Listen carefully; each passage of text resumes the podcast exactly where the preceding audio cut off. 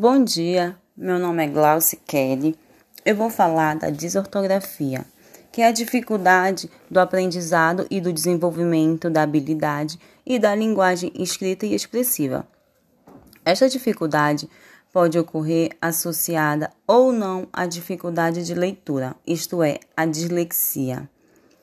A intervenção na desortografia não se deve basear num só modelo, mas sim em vários para que haja um complemento que englobe a percepção auditiva, visual e espaço-temporal, a memória visual e auditiva.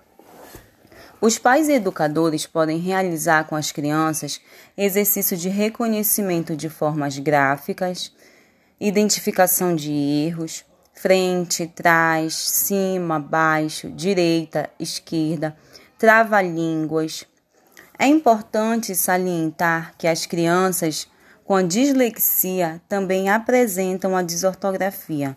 Contudo, existem crianças que podem apresentar apenas a desortografia, devido ao fato de apresentarem dificuldades em fixar as regras gramaticais e ortográficas.